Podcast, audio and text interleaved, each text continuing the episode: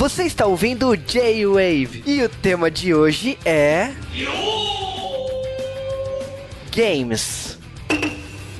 Fala galera, estamos de volta aqui em mais um J-Wave dessa vez direto da Brasil Game Show. Estamos gravando aqui logo após sair do evento. E como não podia deixar de ser, estou aqui com o Juba e a gente vai contar, comentar tudo que a gente jogou lá, o que a gente gostou e o que não gostou. Cara, estamos aqui direto, né, do Brasil Game Show, né, essa opini essas opiniões assim que sai fresca depois do evento. E cara, é, é, o máximo que a gente tem próximo da E3, próximo do Tokyo Game Show. É o, é o melhor que a gente tem aqui no Brasil e eu acho que não deixa, não deixa por menos assim. Os stands do PlayStation e do Xbox são sensacionais. Ubisoft, o stand da Warner, né, com a Capcom. Acho que todo mundo ali, tipo, são empresas americanas que sabem fazer shows e o Brasil Game Show é um evento que reúne empresas e jogadores para divulgação. Então, tipo, o pessoal pergunta: ah, jogos para vender? Até tem. O, o, foco não é esse, né? O foco é, é divulgação de jogo. Então, o foco ali é mostrar e jogar, né? O português bem claro, né? E o G-Wave, né? É o terceiro, quarto ano que a gente tá cobrindo o Brasil Game Show. O, o Brasil Game Show a gente começou com cobertura lá no Rio de Janeiro, o Estantes co é, cobria as primeiras edições e depois veio para São Paulo e o G-Wave, né, agora a equipe de São Paulo, né, começou a cobrir o evento. Então eu cobri ano passado, agora o Buga tá cobrindo comigo esse ano. Enfim, muita correria aí para co cobrir o evento. E o evento teve, tipo assim, para quem fala em ano de crise, o evento teve um boom de jogos, principalmente Street Fighter V, mas eu vou te falar assim, outros booms assim foi o Assassin's Creed Syndicate do Star Wars, teve DLC exclusivo do Naruto e tipo foco Cavaleiro Zodíaco, né, que saiu no Brasil na sexta-feira, né? Então, no mesmo dia de que começou a abrir, abriu pro público, né? Foi o mesmo dia que os dubladores, né, que já tinham feito uma apresentação pra imprensa e depois foi abriu que de novo pro público, né? Então, tava o Marcelo Del Greco, que é editor de mangá, que editou Cavaleiro Zodíaco, fez a revista Herói lá atrás de Cavaleiro Zodíaco. Tava o Hermes Baroli, tava o Elcio Sodré, e tava o produtor do jogo e o dublador do Seiya japonês, né? Pessoal fala que eles não têm relevância no Japão, ou até mesmo em outros países assim, da Europa, mas querendo ou não, tá sempre sendo lançado um jogo não é mais exclusivo do Japão, né? Tá saindo pro mundo todo. Eu não vi nada sobre sair nos Estados Unidos, mas acho que acho que sai também, não, não faz sentido, né? Mas querendo ou não, o público brasileiro mais uma vez tendo aí um, um diferencial com Cavaleiros, com, com dublador e produtor, né? É, a parte boa é que tipo assim, a gente já entendeu algumas coisas da Bandai que, por exemplo, quando o país não é forte, a franquia, eles lançam digital. Então, One Piece, por exemplo, eles lançaram digital aqui no Brasil, os dois últimos jogos, né, foi digital. Em compensação, é, países que são fortes One Piece sai até edição de colecionador. E no Saint Seiya provavelmente deve ser lançado nos Estados Unidos digital e fisicamente aqui na nossa terra, na, em toda a América Latina, por causa da dublagem em espanhol e da dublagem em português, né? Então foi o foco que a Bandai aprendeu para se focar e acertar nos mercados, né, brasileiros, né? É, e o grande diferencial dessa edição é realmente estar 100% em português, né? Não só menu, legenda, como também o áudio, né? O primeiro jogo de anime da Bandai estando 100% na, localizado. E isso realmente é um diferencial muito, muito atrativo para o jogo, né? Querendo, você pode achar que o jogo é ruim ou que o anime é ruim, mas o jogo estar 100% localizado demonstra que a, a, a, publisher, os desenvolvedores estão realmente focados aqui no, na América Latina e principalmente no Brasil. Então acho que vale a pena você pelo menos é, prestigiar né, esse trabalho, porque é, é uma conquista para todos. Hoje é, hoje é Cavaleiros, mas amanhã pode ser um, sei lá, um Jojo ou então um One Piece, que eu acho difícil. Né? É, o bom do Cavaleiros é que ele foi o pontapé inicial e, tipo, a Bandai não tava esperando resultados. Ela já veio com duas bombas, né? Então veio com Cavaleiros, já veio o anúncio, já mostrou também o Naruto, que também vem dublado. Então acho que acredito que toda essa divulgação do Naruto Shippuden aqui no Brasil tem a ver também com a dublar, com a... pra focar, né? Pra, pra vender bem. Então o jogo, esse novo jogo é, vem com um trabalho de localização semelhante a Cavaleiros. Eles já falaram que Dragon Ball provavelmente próximo jogo também vem com dublagem por causa desse trabalho que eles estão fazendo. E é muito interessante isso. Agora, mudando de empresa, a gente tem que falar que dublagem não ficou só restrito a Bandai, não. Uncharted, que vem com. tá chegando o 4, né? Eles lançaram lá no evento o, o Collection, né? Que vem os três jogos de Play 3. E o diferencial, né? O fator inédito é que eles usaram o, o, o elenco de dublagem do terceiro para dublar o primeiro e o segundo, né? Que não tinham sido lançados dublados na, nas primeiras vezes, né? Eu só espero que nessa dublagem eles tenham consertado pelo menos algumas coisas, né? Porque eu não cheguei a jogar, mas o pessoal que jogou dublado falou, reclamou muito da dublagem, das adaptações, que estavam bem, bem aquém da produção, né? Espero que pelo menos. Acho difícil eles terem redublado o terceiro, mas pelo menos o primeiro e o segundo eles consigam manter uma, uma qualidade que eles tiveram com The Last of Us, né? Que foi uma puta de uma dublagem, uma adaptação maravilhosa. Agora, assim, o stand do Xbox, até porque o chefe principal lá do Xbox, né? O chefe de divisão Phil Spencer tá aqui no Brasil, né? Ele é uma das atrações especiais do Xbox. E tem muito jogo independente, né? Que tem entre os jogos independentes aí o Cuphead, que é um um dos jogos boom aí do Xbox, com cara de desenho, muito foda. Parece que vem pra Steam, mas infelizmente para quem tem console de mesa é só Xbox. Então, se você não tem o Xbox, você dançou. Ou você compra um Xbox, né? Pode ser. E aí, tipo assim, o mais legal é que, tipo, tinha uma parte lá do evento que você podia jogar o novo Tomb Raider e é, não podia fotografar, não podia nada. Tinha o cosplay dela e tal. Então, muito legal mesmo. Algumas, alguns títulos antigos, como a coletânea de jogos da Rare, tava lá para jogar. Então o Killer Instinct com o Battletoads estava lá também. Então a parte do Xbox estava muito bacana na parte de títulos aí. E lógico, tinha títulos de outras multiplataformas, né? Tava o Mad Max, tava o, o Final Fantasy, tava, tinha outros títulos ali que não eram exclusivamente do Xbox, mas que estavam lá no stand do Xbox para poder jogar, né? Agora, falando da Sony, a Sony é onde se concentrou as grandes conferências, né? Até porque o Ono anunciou a Laura lá e teve a conferência da Sony com, com, com os grandes lançamentos, que coisa que ela já tinha feito na E3 e tal. Então, tipo, a Sony se concentrou, grande palco dela foi, as, uh, foi o centro das atenções lá. E eu acredito que, tipo assim, muita gente jogou, que nem a, a coletânea do Uncharted, jogou Mad Max, jogou títulos que estavam esperando muito, né? O, o, lançamento aí. E, por exemplo, Assassin's Creed Syndicate tava lá, né? tanto tava na, na parte da Ubisoft como tava no, do, na parte do PlayStation. E eu acredito que PlayStation e Xbox estavam bem, bem concorrentes, né? Por exemplo, no Xbox o título pesado ali que tava toda divulgação forte era o Halo 5, né? Guardians, né? É, e mesmo assim, eu pelo menos notei que tava, tava meio fraco o Halo. Acho que tava muito mais focado, assim, o público também estava querendo jogar mais os multiplataformas. O que é o que não, para mim não faz tanto sentido, que você podia jogar em qualquer cabine, se ia na Sony ou na, ou na da Xbox.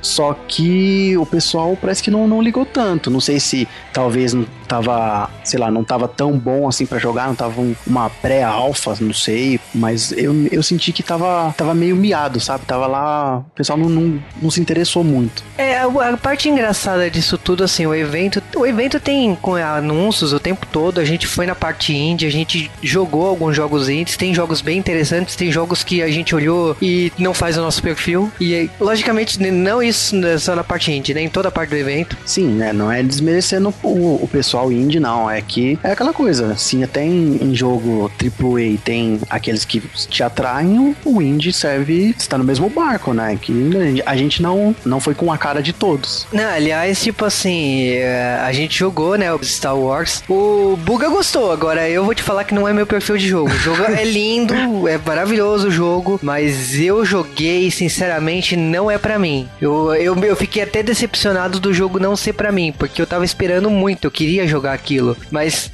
não é para mim, não, é, não adianta. É, eu, eu também, assim, eu não sou muito fã de, de jogo de tiro em primeira pessoa, mas, assim, eu vi tanto vídeo já do Battlefront que, assim, eu falei, vou tentar, vou, vamos de, de peito aberto. E assim, o, que logo de cara já me chamou a atenção foi que eu posso mudar para terceira pessoa. Sim, eu sei que já isso já estava sendo divulgado, mas assim, você realmente ver aquilo em ação, para mim funcionou e só aquilo já me vendia o jogo. Aí eu comecei a jogar, a gente tava jogando e eu gostei muito do, do modo que que tava disponível pra gente, né, que era uma era um modo ondas, né, que eles chamaram, que a gente tava lá dentro em Tatooine, ia ter seis invasões de troopers e a gente tinha que de, é, defender cada uma. Só que cada cada onda nova ia aumentando a dificuldade, tanto que chegou um robozão gigante uma hora, aí depois começou a vir vários troopers junto de uma vez só, trooper com mais armadura. E assim, eu, como eu disse, eu não gosto de jogo de tiro em primeira pessoa. Não gosto de jogo de tiro no geral. Mas esse me conquistou. E assim, eu também já não tenho uma predisposição tanto assim para Star Wars que eu não sou mega fã. Mas o jogo, a skin de Star Wars estando no, no Battlefield ali, Battlefield sem entre aspas, né? Eu, eu gostei, me vendeu bastante o jogo, sabe? A física dele tá legal, inclusive por ser uma, uma alfa que a gente tava jogando, né? E assim, eu, eu me vendeu fácil. Infelizmente, o que me afasta do jogo que eu tenho certeza que também é, está afastando o jogo até por ele não ter se dado tanto bem com o jogo, é que aparentemente o preço aqui no Brasil vai ser de 300 reais. Isso vai afastar muita gente, eu sou um deles, infelizmente. Mas pode mudar, né? O dólar tá mudando, né? Tipo, o dólar na, nas últimas semanas aí deu um, deu um boom e agora tá desbumbando, né? Então não sei como explicar isso, mas enfim, pode mudar, né? Pode, pode acontecer de, tipo, toda essa precipitação aí com o preço, de repente, é, no, mudar de planos, mas mas. Tor torçamos por isso, né? Mas assim, a gente sabe que, infelizmente, uma vez que eles colocaram o preço, dificilmente vai cair, assim, o preço, entre aspas, oficial, né? O que pode acontecer são promoções esporádicas, sei lá, por exemplo, agora no Natal, fim de ano, começo de ano, dá uma diminuída. Mas eu acho que o preço oficial, infelizmente, vai ser esse que tá, entre aspas, sendo divulgado, né? Vale aqui uma, uma curiosidade, eu não sei se você reparou que o cara que tava falando pra gente do Battlefront do Star Wars, ele não parecia parecia o Johnny Depp mais novo? Sim. Eu, eu falei, caraca, o Johnny Depp tá aqui, meu. E, ó, se vocês forem lá no stand da, da EA, da, jogar o Battlefront lá, fiquem de olho no, no, no Johnny Depp. É a cara dele, a cara, igualzinho. Mas falando um pouco do, do evento em si, a gente, lógico, eu, é, a gente gosta de diferentes tipos de jogos. A gente passou pelo stand da Ubisoft, tava Just Dance 2016 a todo vapor lá com a galera dançando e coreografando e enfim, muitas coisas. Tinha a parte do Need for Speed que tava com uma divulgação muito forte. O Forza, o Forza Motorsport 6, né, que também tava com uma, uma divulgação muito forte ali no evento, mas não é meu forte jogos de, de carros. O relançamento, né, de Guitar Hero Live, que tava com uma divulgação também muito boa. Tinha várias máquinas para poder jogar lá para você voltar, né, com força total, né? Minecraft também tava com uma divulgação muito forte. O Destiny, né, que é de ter uma franquia aí que abalou ano passado, voltou agora, né, com, com essa expansão de ano 2, né, então, então voltou muito forte. O, a parte de, de alguns stands ali, por exemplo, o Lego Marvel Avengers, né, que por mais que seja da Disney, né, a franquia da Avengers, o jogo é lançado pela Warner, né, então é engraçado ver Avengers no stand da, da Warner, né, mas ok. É quase contraditório, né? É, é. Mas é, é, é, distribuição, né? Então, é, é coisas da vida. É, todos ganham. Todos ganham nessa, né? E falar da Capcom, né? Porque a Capcom chegou lá é, com o Ono, né, no palco, fez todo aquele suspense, ele tirou sarro do vazamento da Famitsu, ele inventou histórias, mostrou personagens ridículos, como a Blanca, filha do, do, do Blanca. E foi hilário, tipo, foi, foi inusitado a, o anúncio da, da nova personagem, né? E eu vou te falar que, assim, por mais que tenha sido estragado a surpresa, né? Porque todo mundo já sabia. Depois as, a Sony um dia antes cons conseguiu a proeza de divulgar o trailer sem querer. Foi, foi, foi, foi, foi um espetáculo de sucessão de, de erros. O não tirou encanto na hora H. Na hora H brilhou. O, o Ono ele tem uma carisma muito alta ali no palco. Ele lançou a estátua da personagem, ele a gente jogou o jogo antes, depois ele falou assim, ó, agora que eu anunciei, pode voltar lá que tem a nova personagem, a gente voltou e realmente ela estava disponível. Então muito legal essa interação, essa organização da Capcom. A Capcom tá totalmente de parabéns pela, pelo lançamento, é, localização, as brincadeiras, né, as, as perguntas e respostas do ano são hilárias. Brindes, né, que nem cuecas, né, e camisetas e toalhas que ele trouxe do Japão. Infelizmente, eu não ganhei nenhuma cueca.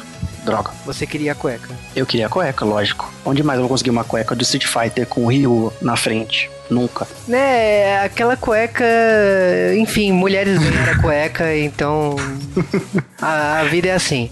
Mas uh, eu, não vou, eu não vou ficar falando disso. O que importa é o jogo. E eu, o que importa é que a gente jogou muito Street Fighter V. A gente jogou com quase todos os personagens. E eu acho que se eu contar eu e o Buga, a gente jogou com todos. É mais fácil a gente dizer com qual a gente não jogou, né? Porque a gente ficou pelo menos, vai juntando o que a gente ficou no evento, a gente chegou a jogar o que? Um, uma hora, uma hora e meia só de Street Fighter. Eu não senti o dia passar exatamente por causa do Street Fighter, porque eu joguei muito. Sim, e, e tá um jogo assim muito gostoso de jogar. Igual eu tava comentando assim com o pessoal, ele tá um, para mim ele continua sendo assim uma entre as, uma atualização do 4, mas assim mudou muita coisa, mudou muita coisa dá para jogar assim horas. A gente jogou e não percebeu. A gente divertia. Tá, parece que a mecânica de, de golpes tá mais fácil, o combo conectando mais fácil também. Para mim é o jogo que roubou a cena, sabe? Igual o Juba falou.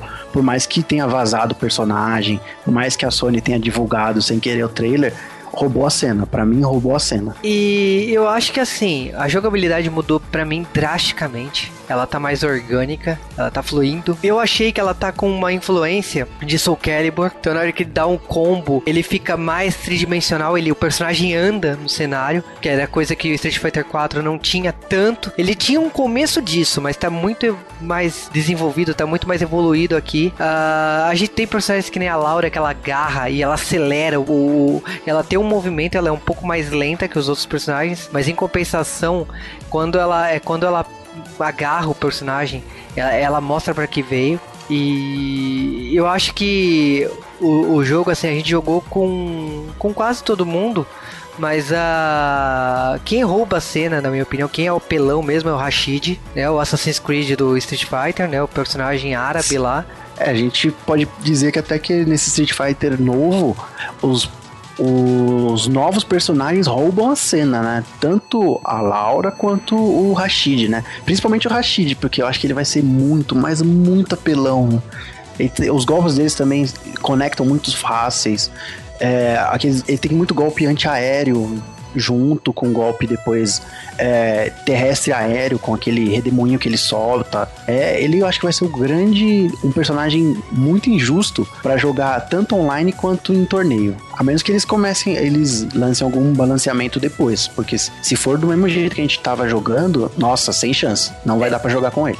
Cara, o Rashid ele é muito apelão. Ele solta umas nuvens ali, uns, uns tor um mini tornado. Que não dá, cara. Você tá dando golpe, ele te acerta de longe, né? Com o mini tornado. E vamos lá, falar dos outros personagens. Né? Eu joguei com o Zangief e eu odiei profundamente o personagem. Foi, foi, foi uma vergonha alheia. Eu não. Esse novo Zangief eu apanhei muito. Eu acho que eles deixaram o Zangief muito mais pesado do que ele já era, né? Nossa, assim, cara, muito eu acho que eles quiseram acompanhar a mudança de, de, assim, de escala dele, que ele tá muito mais musculoso, muito mais, muito maior mesmo, realmente, sabe? Aí eles falaram, ah, se ele tá tão grande assim, ele não pode ser tão leve. Aí por isso que ele tá pesado, você sente ele andando assim, e parece que não, não vai, não vai. É, e a gente, eu, tipo assim, eu joguei com a Karin, eu joguei com a Ermika, e joguei muito com o Ryu, né? É até tradicional é. isso, né? Eu, eu senti mais difícil dar os golpes. Eu confesso que, tipo, até o Hadouken, ele tá, ele tá difícil de dar no controle. Não tá tão fácil assim, não. E a Chun-Li, a Chun-Li eu achei bem interessante também. Tem alguns personagens que, tipo assim, o Ken. O Ken, ele tá muito diferente do Ryu. É, tipo, deram uma diferenciação muito grande nos golpes e, tipo assim, ele tá totalmente aéreo em, em relação ao Ryu. Isso era uma coisa, assim, que eu tava meio em dúvida quando anunciaram, né, que o, o Ken ia ficar mais distante do, do estilo de luta do Ryu. Eu fiquei fiquei assim meio meio assim distante disso, porque se eles foram treinados juntos, eles têm que pelo menos manter uma base parecida. Pelo que a gente jogou, tá bastante distante um do outro. Assim, não é, eu não acho ruim. Jogando não achei ruim, mas assim, pode ser uma quebra de paradigma aí pro pessoal que, ah, é o rio vermelho e o rio branco. Então, muda bastante. Mas o que me incomodou no Ken é o cabelo de banana. Isso aí é sacanagem. É, e tem uma coisa, né? A gente jogou com muitos personagens aí. Tem alguns personagens que mudaram de visual drasticamente, né? O Bird é um deles, que ficou gordo, né? Na nova versão. O, o Vega, que ele tá velho, né? Tá com cabelo branco. Né? A gente não sabe se é velhice ou se de repente aconteceu alguma coisa com ele pra ele ficar daquele jeito. Ou pintou, né? Sei lá. O Vega não, né? Mr. Bison, né? Depende do lugar, né? Que você tá, né?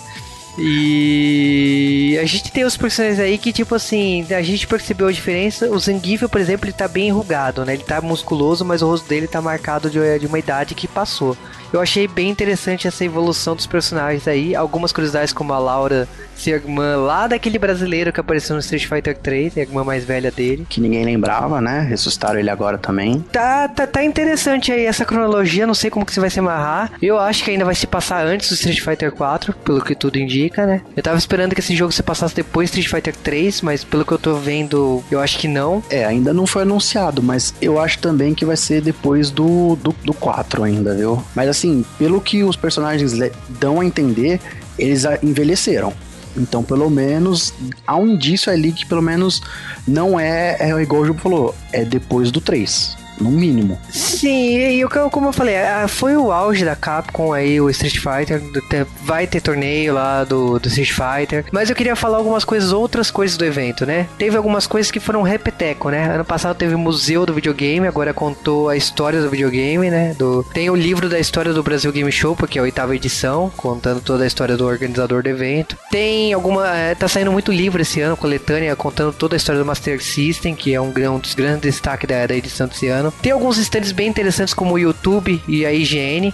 A IGN é, decidiu lançar no evento os, o, o, canal de youtubers deles, né? Que vai ser um grande boom aqui no Brasil, né? Então, tipo, eles contrataram youtubers pra, pra virar youtubers deles, né? Então, vai mexer muito com esse mercado, que, queira ou não, são dos destaques do, da BGS, né? E são destaques hoje em dia do mercado de games. Então, eu acho que, assim, o evento, ele, ele tá pipocando, ele tá mostrando muita coisa. Tem muita coisa rolando. E uh, para quem manja de games, eu acho que é obrigatório. Você tá em São Paulo, o BGS é um evento que, tipo, você aprende muito com ele, você vê muito do que o mercado de games representa hoje. Que movimenta mais dinheiro que, que a indústria do cinema, né? Então é mais do que justo aí como está o mercado hoje, né? Exatamente. Eu acho que o, a BGS já virou realmente, já entrou, né, pro calendário da cidade e é, é uma visita parada obrigatória. Se você estiver em São Paulo ou tiver a, tiver a possibilidade de vir para cá, não perca a sua chance, sabe? Não perde a chance que realmente é, vale muito a pena. Eu, essa, nessa edição foi a minha primeira vez e, assim, ano que vem eu tô de volta e, se possível, todos os dias, sabe? Infelizmente, nesse ano não deu, mas vamos ver no próximo. Exatamente, cara, é um evento que você aprende muito. Tipo assim, por mais que você trabalhe com games, né, que nem o Joe aborda games, por mais que você seja só gamer, né? Você aprende muito com as empresas lá, com, as, com, a, com a imprensa lá, com, a, com as produtoras, distribuidoras, assessorias de imprensa. A gente aprende muito, a gente respira isso lá. Então é um evento fundamental para quem trabalha para empresa e para gamer. É, é, é, não tem como não, não marcar presença. Eu acho que a gente sai de lá muito feliz de ver que, tipo assim, o mercado de games está muito forte ainda, né? Tipo, não, não se abalou com crise nenhuma que existe no Brasil. Ela tá, lógico, tá sofrendo correções de preço de produtos e tal, mas isso não tirou o brilho, sabe? Tava com os títulos que chamando a atenção, tava mostrando que realmente eles continuam fortes como sempre estiveram antes. Mudando um pouco de assunto, o, o que você achou do evento? Tipo, primeira vez você acha que, tipo, a expectativa do público é de 350 mil pessoas. Você acha que bate isso? Para mim bate fácil. Para mim bate já no segundo dia abriu sexta pro público, sábado, meio-dia, eu acho que já bateu essa expectativa. Porque pelo que a gente vê, todos os dias já estão esgotados, né?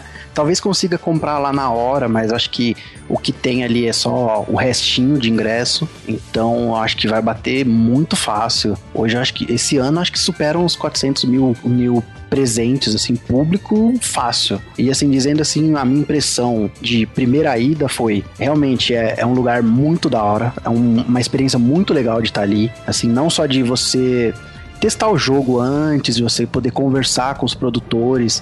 Poxa, eu, a gente pegou fila para pegar o autógrafo do Ono, para mim foi um, uma satisfação poder tirar uma foto com ele, tirar uma foto com o Blanca. Pô, a gente vê o Blanca toda hora no, no Twitter, Facebook dele, e foi realmente assim um, uma satisfação.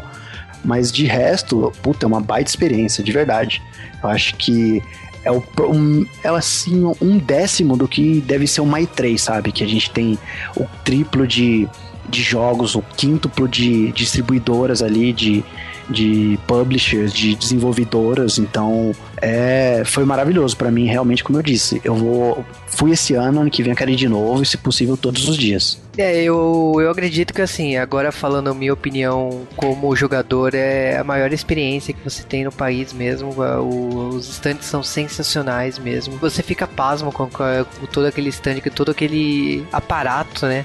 para você para ser recebido por você jornalista né para assistir as conferências e você tá diante de produtores tipo assim a gente tava na fila para pegar o do Ono veio um outro produtor do Street Fighter e veio conversar com uma amiga nossa que tava na fila e tipo é assim como nada fosse assim super normal sabe porque queira ou não a gente conhece as pessoas tipo o pessoal da Bandai cumprimenta a gente né o pessoal americano da Bandai porque é aquela coisa que assim já existe essa é, é, esse contato porque a gente queira ou não a mídia sempre visita a, a, os os mesmos eventos, os mesmos produtores, a mesma, as mesmas pessoas. E a gente acaba ficando conhecido. Então é, é muito interessante como esse mundo. É, é, é, a chance máxima de ver isso. Por isso que eu acho que o Brasil Game Show, eu, eu de lei, você ir se você é gamer. Por isso que, assim, eu fiquei. Eu sempre fico pasmo com toda aquela estrutura, aquele, todo aquele aparato montado.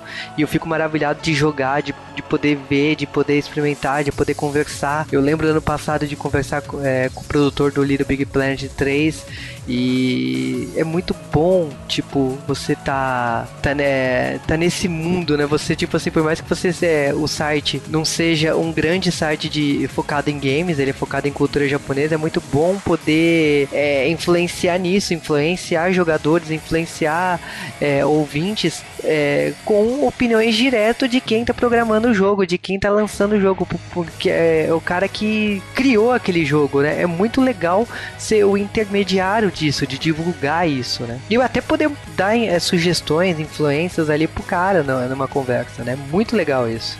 É, esse networking que tem, né, entre imprensa, imprensa, imprensa e desenvolvedores ali, o produtor, é realmente muito. É muito gostoso de estar, tá, sabe, ali. É igual você encontrar o seu ídolo, sabe? É uma coisa assim divertida de acontecer. É igual você falou que a gente encontrou lá com um dos produtores do Street Fighter na fila e conversando assim como se fosse amigo, sabe? Entrou na, na roda e começou a conversar normal. Isso é realmente uma das coisas assim que, que é, é gostosa, sabe? De estar tá desse outro lado sem ser os jogos, né? Mas essa, infelizmente, é uma experiência assim que não é para todo o público geral, né? Mas, querendo ou não, pra imprensa, assim. Exatamente. Então é isso. Eu acho que a gente já conseguiu passar o, a, o que a gente queria com o Brasil Game Show e eu acho que, assim, é muito pouco do que é do que tem lá. Tipo, tem muito mais e a gente tem coisas que a gente não enxerga só uma vez, tem que é, tem que prestar muita atenção. Então eu recomendo que se você for num evento desse porte, ande, ande muitas vezes, preste atenção em fila, procure o jogo que você quer jogar, converse, tire dúvida com, com o pessoal. A maioria das pessoas ali fala português, o pessoal dos estantes, tirando o produtor e coisa do tipo que não. Então aproveite porque é uma chance única de poder descobrir um pouco mais desse mundo dos jogos. Ah, pessoal, antes de terminar esse podcast, a gente deixou um recadinho lá na, no stand da Sony, tinha uma lousa pra gente assinar algumas coisas lá. A gente deixou um recado lá para os nossos ouvintes. Se vocês acharem, tira foto, manda pra gente no Twitter, no Facebook, que a gente vai, vai divulgar. Beleza?